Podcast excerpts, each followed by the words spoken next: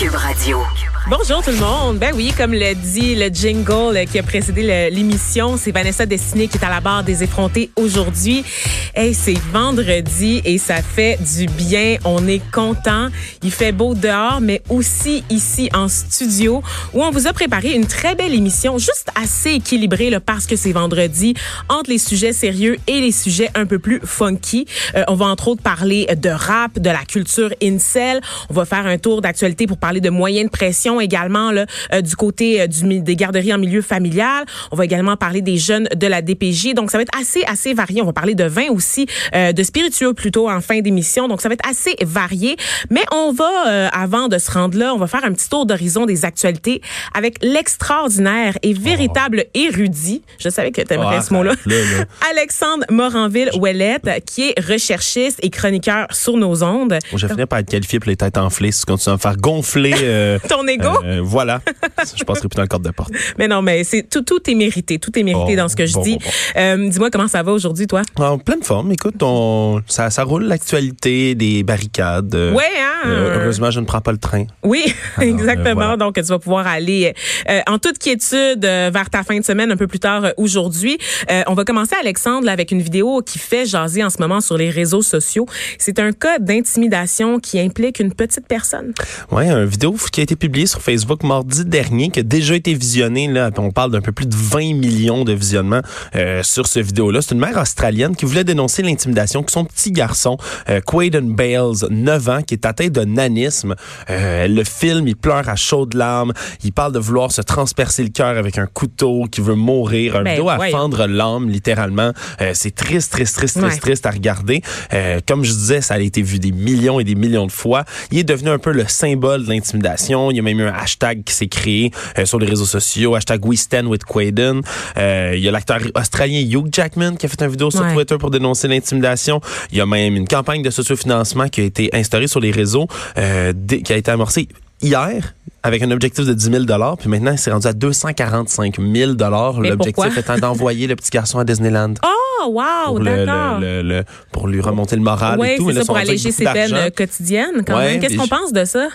Je sais pas, hein, parce que j'ai un petit... euh, en fait, bon, euh, cette vidéo-là, mise en scène par la mère qui filme son garçon euh, au retour, qui vient le chercher à l'école. Le garçon vient juste de subir là, un incident euh, d'intimidation. Ça s'est déroulé, en fait, sous les yeux de la mère. Et n'en pouvant plus, voyant son garçon en, en larmes, euh, qui exige, comme tu le dis, là, de- de- d'avoir accès à un couteau là, pour se poignarder en plein cœur. C'est vraiment violent. là. C'est vraiment des propos que... Les propos dont je vous parle, c'est dans la vidéo. Et de voir un enfant euh, qui sanglote, qui dit ça, qui le répète avec une espèce de détermination dans sa voix, dans son Non. regard, malgré les sanglots. Il y a quelque chose de très troublant là, qui, qui, qui vient vous chercher, qui vous déchire l'intérieur.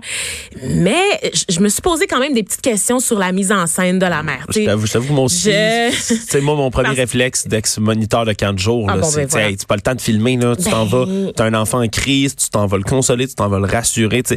Et l'enfant la critique d'ailleurs, soit dit en passant pendant la vidéo, lui reproche de, de pas assez intervenir pour l'aider au quotidien. On comprend que c'est un enfant qui est poussé là, euh, au désespoir et que la mère, elle, est poussée du côté de l'exaspération parce que à un moment donné, pas que tu deviens blasé de voir ces incidents-là, pas qu'elle ressent rien en voyant son enfant en détresse, mais c'est parce qu'elle n'en peut plus et que le fait de consoler son enfant comme ça dans le backseat de l'auto ne changera rien aux réalités qu'il va vivre au quotidien quand elle est n'est pas là. là. Et en fait, c'est même pas quand elle n'est pas là parce que la, la, la déshumanisation de son fils est tellement acceptée, est tellement assumée qu'elle se déroule même sous les yeux des parents et des adultes aux alentours sans que personne intervienne. Donc, Ouais, c'est très, très, très choquant et on peut, d'une certaine façon, je comprends la mère d'avoir voulu dénoncer la situation, de mettre ça en lumière, de partager l'histoire de son fils pour que des mesures soient prises par l'école d'abord parce que là, on sait qu'avec le tollé que ça vient de provoquer cette Là, c'est vidéo-là. certain que tout d'un coup, tout Ben le oui. monde va vouloir intervenir. On va arrêter de jouer à l'autruche, là, puis de faire semblant que c'est juste des chicanes de cours d'école. Ça prend des plans, ça prend une intervention Ouais. euh, vraiment dans l'ensemble de l'établissement. ça commence, c'est ce que la mère dit dans la vidéo, ça commence par les parents, éduquer Oui. quelque part Ben vos voilà. enfants.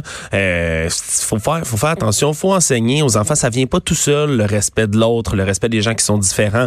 Euh, ça se construit, c'est un construit social quelque part là qu'il faut euh, instaurer parce que mon Dieu que c'est méchant un enfant. là. C'est très Je méchant, te les disais, là, enfants. loin. j'ai un, un long passé de- d'animateur de camp de jour, c'est c'est la première chose que tu apprends, c'est que des enfants, c'est extrêmement méchant. Ah ouais, moi j'ai un long passé euh, d'intimidatrice enfant.